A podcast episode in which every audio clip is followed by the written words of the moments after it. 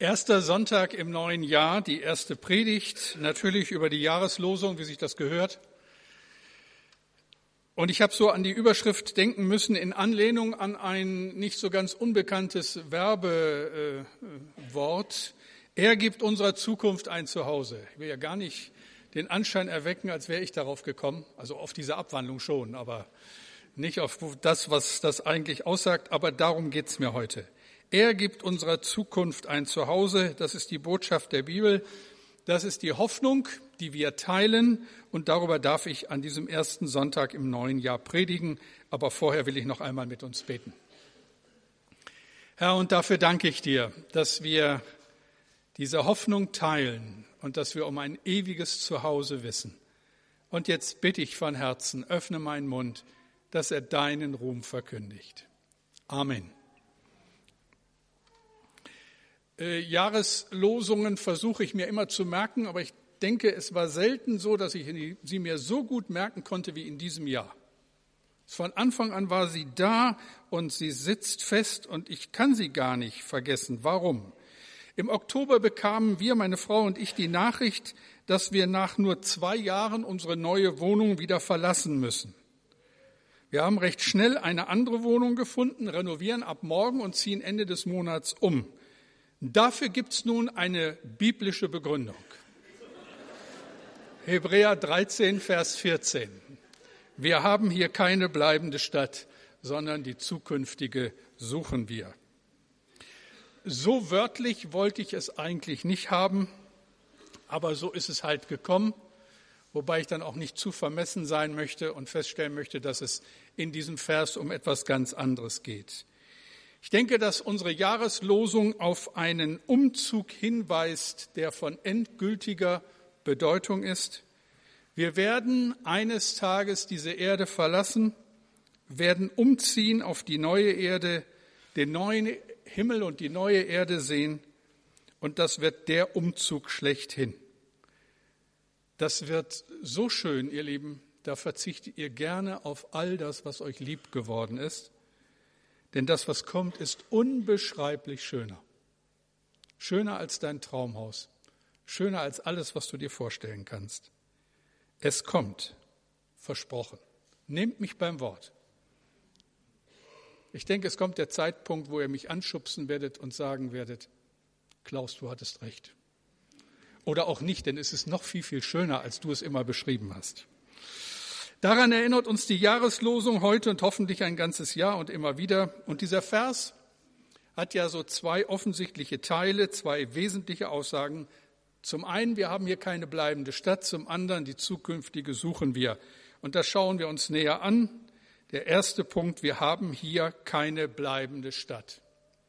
Das ist ja zunächst mal eine Aussage, die völlig, unabhängig ist von der Frage, ob Menschen an Gott glauben oder nicht.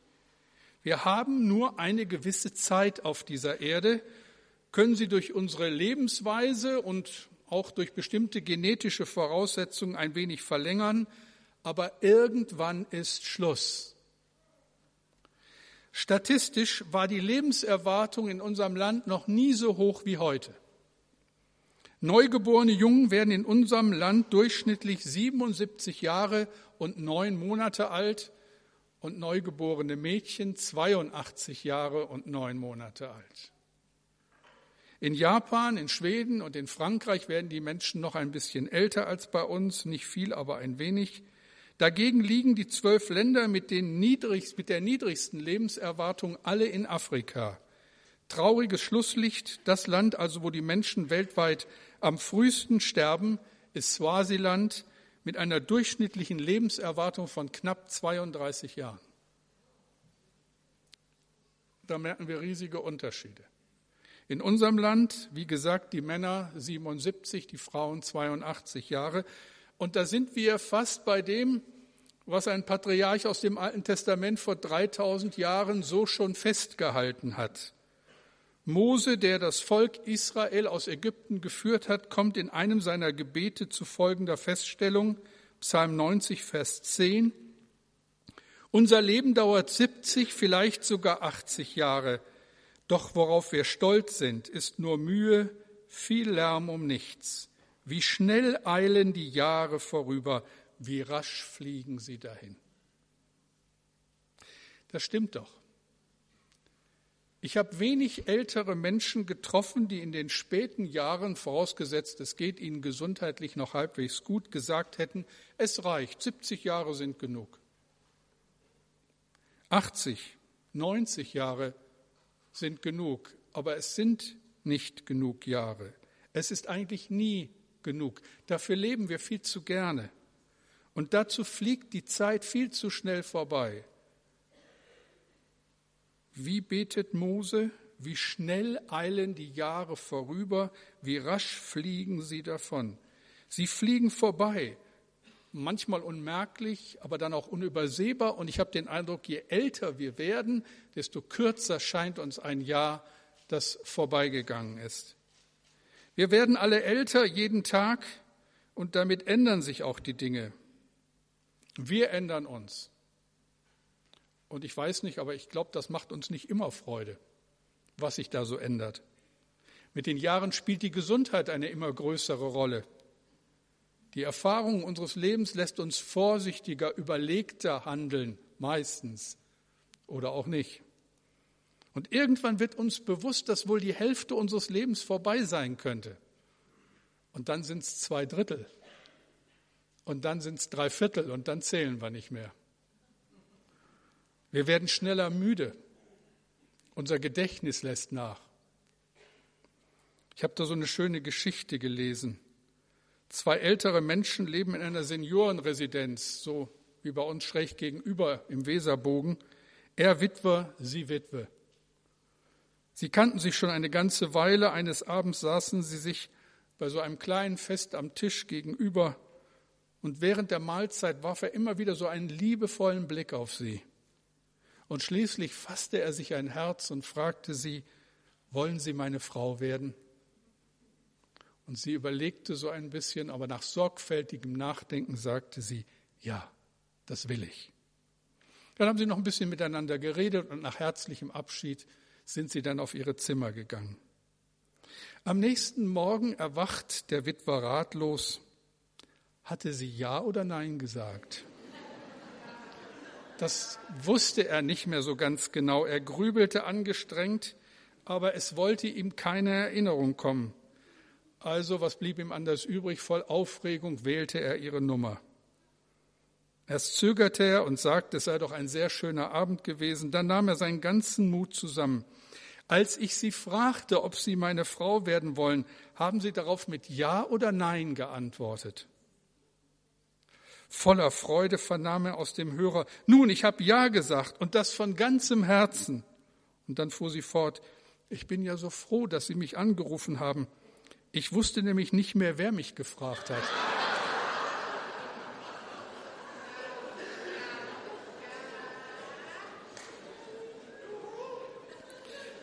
77 Jahre bei Männern, 82 bei Frauen.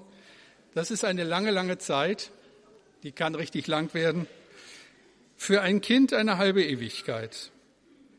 Aber ihr Lieben, diese Zeit läuft irgendwann ab und das haben wir in den letzten beiden Wochen schmerzlich erfahren müssen.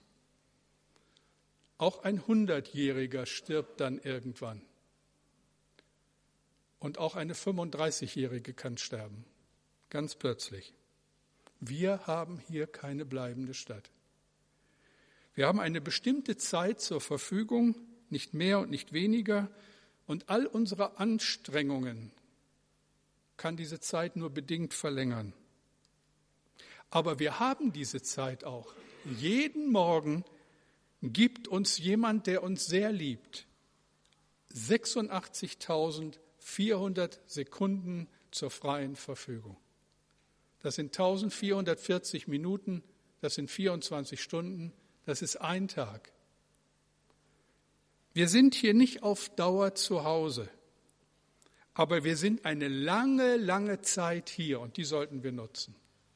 Investieren in das, was zählt. Salomo, ein jüdischer König aus alter Zeit, hat das biblische Buch der Prediger geschrieben, ein besonderes Buch. Eigentlich ein Buch, das gar nicht so fromm ist. Es schildert die verzweifelte Suche nach dem Sinn des Lebens. Und dabei kommt der Prediger zu einem interessanten Schluss. Und das kann man nachlesen in Prediger 2, Vers 24 und 25. Das Beste, was ein Mensch tun kann, ist essen und trinken und die Früchte seiner Arbeit genießen. Doch das kann nur Gott ihm schenken, denn wer kann essen und trinken ohne ihn? Amen dazu. Wer kann essen und trinken ohne ihn? Wenn wir über die Zeit reden, müssen wir über Gott reden. Er schenkt uns die Zeit, die Fähigkeit zu essen und zu trinken, zu arbeiten und zu ruhen, und ohne ihn läuft gar nichts. Und Salomo wusste das. Aber dann ist dem großen König das passiert, was so schnell passieren kann. Wir vergessen Gott. Wir vergessen den, der alle Zeit gibt und der sie uns auch wieder nimmt. Salomo war in der Lage, sich alle Wünsche zu erfüllen. Er war ja in einer Ausnahmesituation als König von Israel. Alle Wünsche. Stell dir das mal vor. Ihr Frauen, alle Wünsche. Woran denkt ihr jetzt?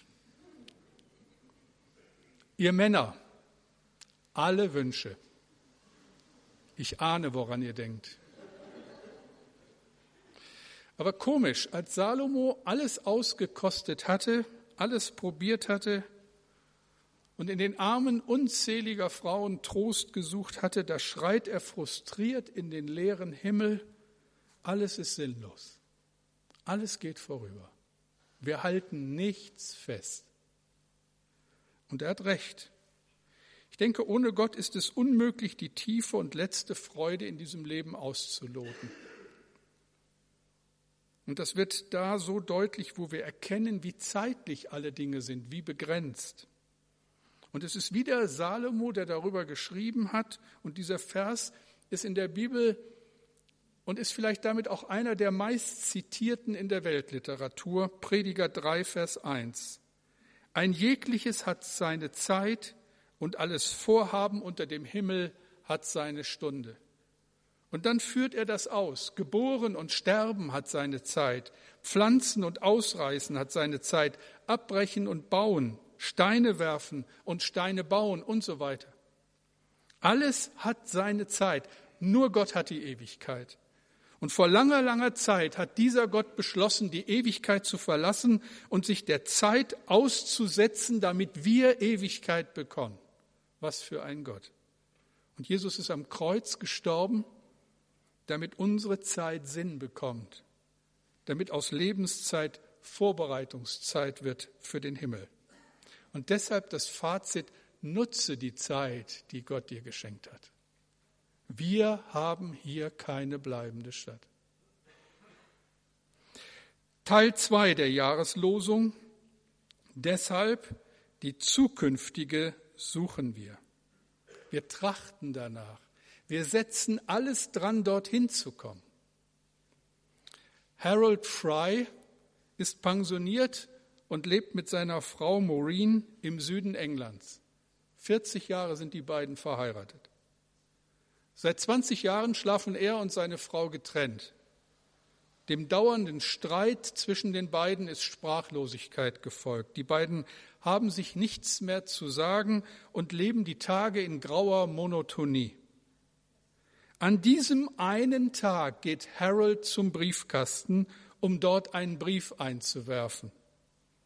Er gilt einer ehemaligen schwer erkrankten Arbeitskollegin, die im Hospiz liegt.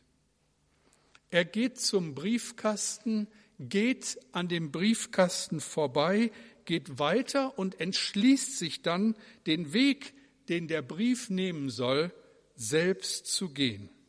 Von Knightbridge im äußersten Süden Englands bis nach Bernwick op dem Tweed oben im Norden, im äußersten Norden Englands. 87 Tage ist er unterwegs, 1100 Kilometer läuft er zu Fuß. Als er am Ziel ankommt, hat sich alles verändert. Er hat sich verändert. Seine Frau hat sich verändert. Dunkle Geheimnisse sind offenbar geworden. Schuld wird vergeben. Sprachlosigkeit überwunden. Am Schluss sagt sie, Maureen, zu ihrem Mann, Harold, ich liebe dich wieder. Das Buch heißt Die unwahrscheinliche Pilgerreise des Harold Fry. Und ich habe das mit so viel Spannung gelesen und dachte, das ist eine moderne, säkulare Variante der Pilgerreise von John Benyon, die uns in frommen Kreisen so sehr bekannt ist. Und das Buch stellt eindringlich fest, wir sind auf der Reise und die Frage ist, wo wir hingehen, wo wir hinwollen und was Schuld und Versäumnis in unserem Leben anrichten können. Ohne ein klares Ziel erstarrt unser Leben zur Routine. Und ohne dieses Ziel verschwinden wir, verschwenden wir das Kostbarste, was wir haben, unser Leben. Ohne dieses Ziel bleiben die dunklen Geheimnisse und wir finden uns mit dem lähmenden Wissen darüber ab.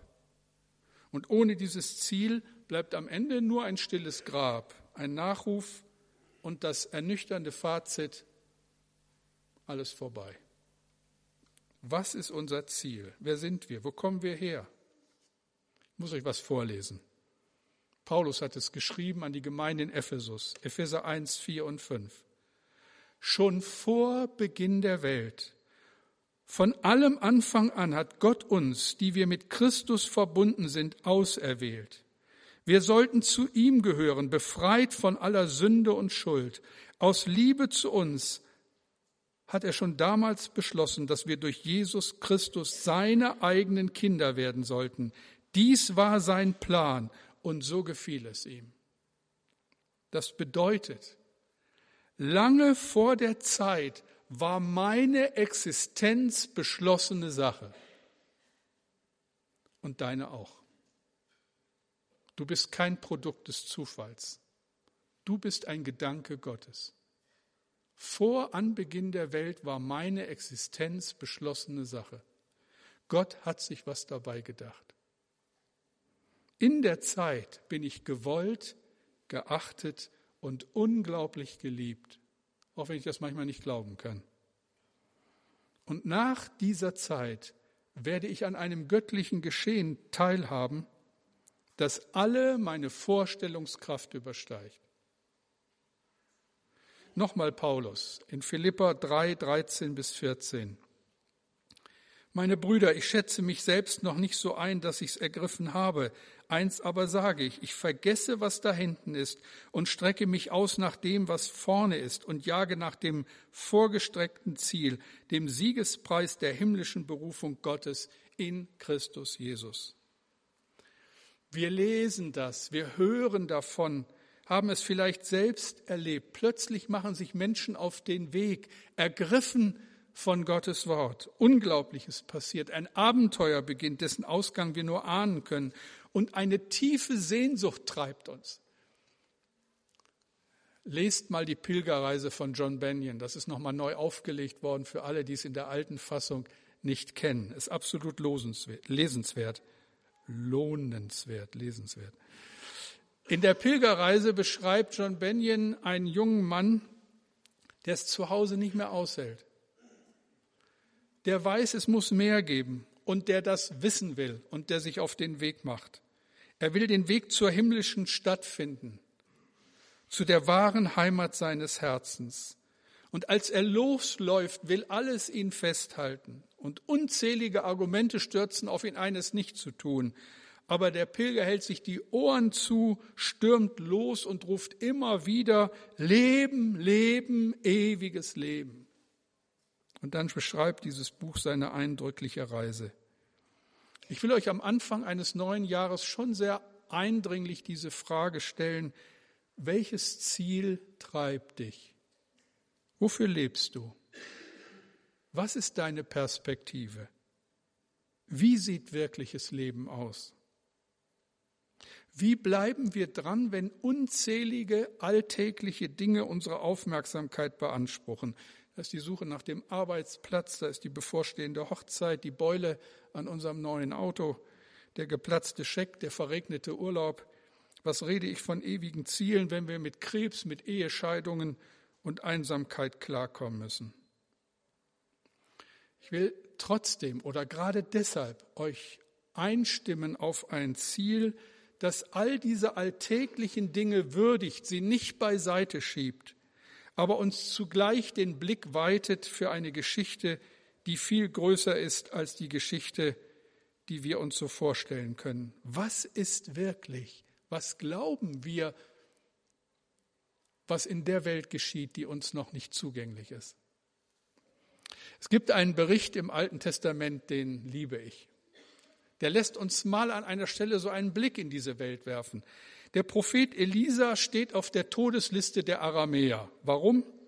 Durch göttliche Offenbarung hat er immer wieder die Kriegsliste der Aramäer aufgedeckt und damit ihre Anschläge vereitelt. Und die sind richtig sauer auf ihn und beschließen, ihn umzubringen. Und der König schickt eine ganze Division, um Elisa festzusetzen und zu töten.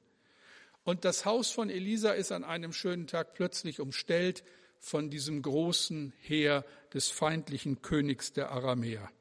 Und Elisas Diener sieht das und gerät in Panik und rennt zu seinem Herrn und denkt, alles ist vorbei und Elisa sitzt da, trinkt seinen Kaffee, ist völlig gelassen.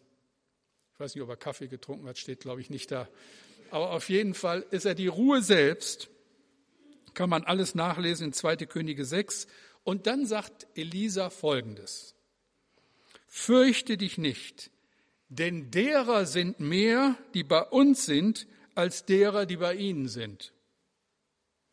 Und Elisa betete und sprach, Herr, öffne ihm die Augen, dass er sehe. Da öffnete der Herr dem Diener die Augen und er sah und siehe, da war der Berg voll feuriger Rosse und Wagen um Elisa her. Derer, die bei uns sind, sind viel mehr als die, die uns bedrohen. Und das gilt bis heute. Der, der bei uns ist, ist stärker als alles, was uns in irgendeiner Weise bedrohen will. Und ich wünsche mir und ich wünsche euch diesen Blick in Gottes verborgene Welt und die damit verbundene ewige Hoffnung. Um es ganz deutlich zu sagen, ihr Lieben, glauben wir wirklich, wir sind nur auf dieser Welt, um die wenigen Jahre, die wir haben, so gut wie möglich über die Runden zu bringen. Besteht unsere Geschichte darin, möglichst viel Geld zu verdienen und als Rentner möglichst oft in Urlaub zu fahren? Ist das unsere Geschichte? Ist ein durchgestylter Körper, eine gute Figur, ein schnelles Auto, ein schönes Haus die Geschichte, für die wir auf dieser Welt sind? Was wünschst du dir? Ist das wirklich alles? Wenn du deine Geschichte aufschreiben solltest, worin besteht sie? Ich bin davon überzeugt, Gott will dich in eine viel, viel größere Geschichte einbinden. Die Geschichte, in der Gott dich sieht, reicht zurück bis in die Ewigkeit. Noch einmal. Die Bibel sagt, vor Grundlegung der Welt hat er dich gesehen und gewollt und dich je und je geliebt. Das fasse, wer es kann. Ich kann das nicht fassen. Das ist unglaublich, aber es stimmt. Er hat dich erwählt, als Kind angenommen, als Erben des Himmels eingesetzt und dir alle Schuld vergeben. Auf dich wartet die Ewigkeit mit vielen Überraschungen und unvorstellbaren Aufgaben. Gottes Welt, die Welt unzähliger Engel, die Welt unzähliger himmlischer Wesen wird unser neues ewiges Zuhause sein. Das wird ein Umzug, Leute. Du bist bestimmt, in der neuen Welt Aufgaben zu übernehmen, die alles übersteigen, was du dir je hast vorstellen können. Die Bibel sagt, er hat uns berufen zu Königen und Priestern in Gottes ewiger Welt. Wir werden, sagt die Bibel, nicht ich, wir werden mit Christus regieren in Ewigkeit. Wissen wir um diese Geschichte? Und was macht sie mit uns? Dämmert uns vielleicht hier und da mal, dass wir viele Jahre unter Niveau gelebt haben und falsche Werte gepflegt haben, uns mit vielen vergänglichen Werten beschäftigt haben.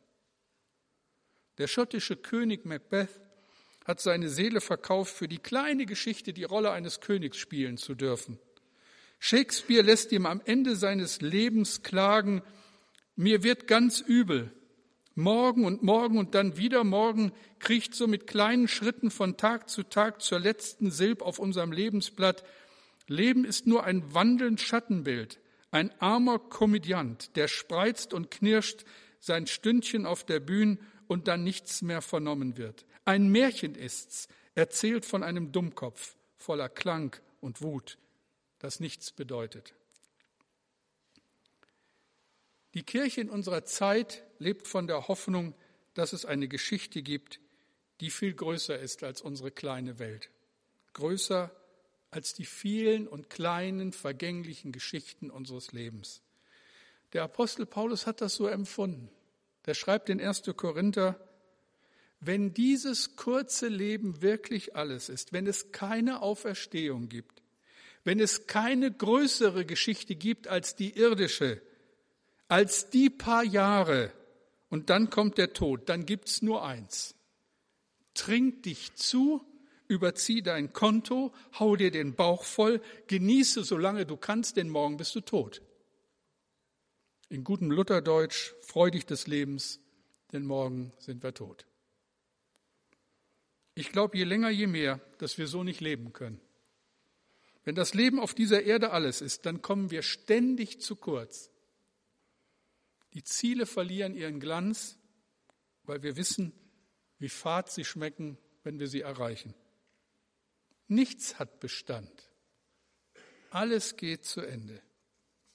Und es ist klar, warum das so ist. Wisst ihr, warum das so ist? Weil wir für was anderes erschaffen worden sind. Prediger 3, Vers 11. Da steht's. Gott hat die Ewigkeit in das Herz des Menschen gelegt. Das ist unser Problem.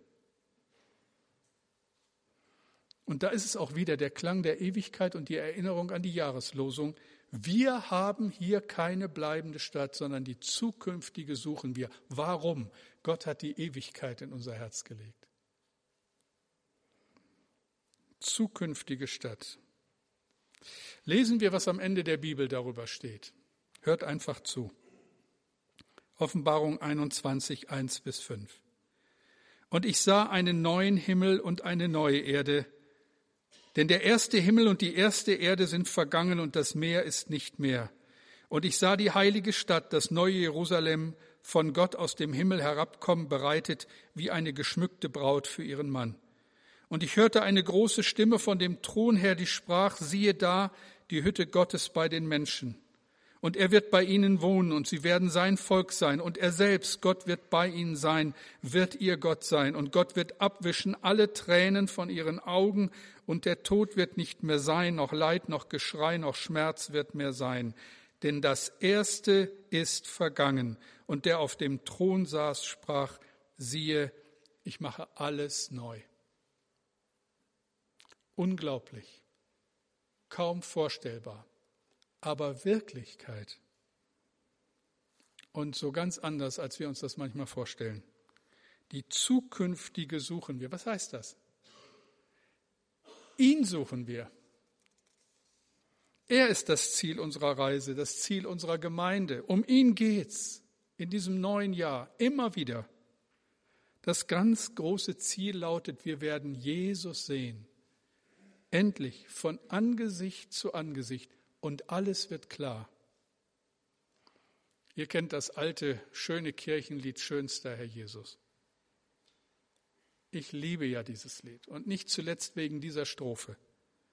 Alle die Schönheit Himmels und der Erde ist verfasst in dir allein. Nichts soll mir werden lieber auf Erden, als du, der schönste Jesus mein. Jesaja verheißt den Menschen Gottes, Jesaja 33, 17, Deine Augen werden den König sehen in seiner Schönheit. Du wirst weites Land sehen. Vielleicht liebe ich deshalb den Norden so sehr, weil man hier so ein Gespür bekommt für weites Land. Aber die, die in den Bergen wohnen, werden sagen, geh mal auf eine Bergspitze. Dann schaust du noch weiter. Wir werden weites Land sehen. Was freue ich mich darauf? Wir sind auf dem Weg, auf einer langen Reise. Wenn wir Gott glauben, dann haben wir den Wendepunkt dieser Reise schon hinter uns. Es geht nach Hause. Wir nähern uns der Heimat. Eines Tages, und es dauert gar nicht mehr so lange, werden wir um die Straßenecke kommen und unsere Träume werden wahr. Kein Leid, kein Geschrei mehr. Wir werden den König sehen in seiner Schönheit. Und er, er allein gibt unserer Zukunft ein Zuhause. Beten wir. Und Herr, dafür danken wir dir mit den Worten, die wir halt haben, aber die reichen irgendwie nicht. Danke, dass du uns kennst und liebst und um alles weißt. Und danke, Herr, dass wir mit dir rechnen dürfen jeden Tag in einem neuen Jahr und dass jeder Tag uns dir ein Stück näher bringt. Aber danke, dass du jetzt und hier da bist und in uns wohnst durch den Heiligen Geist und dass wir schon hier merken, wem wir gehören und was auf uns wartet. Mach uns das immer wichtiger, dass es unseren Tag bestimmt, unser Leben bestimmt, zu deiner Ehre und zu unserer Freude. Danke dafür. Amen.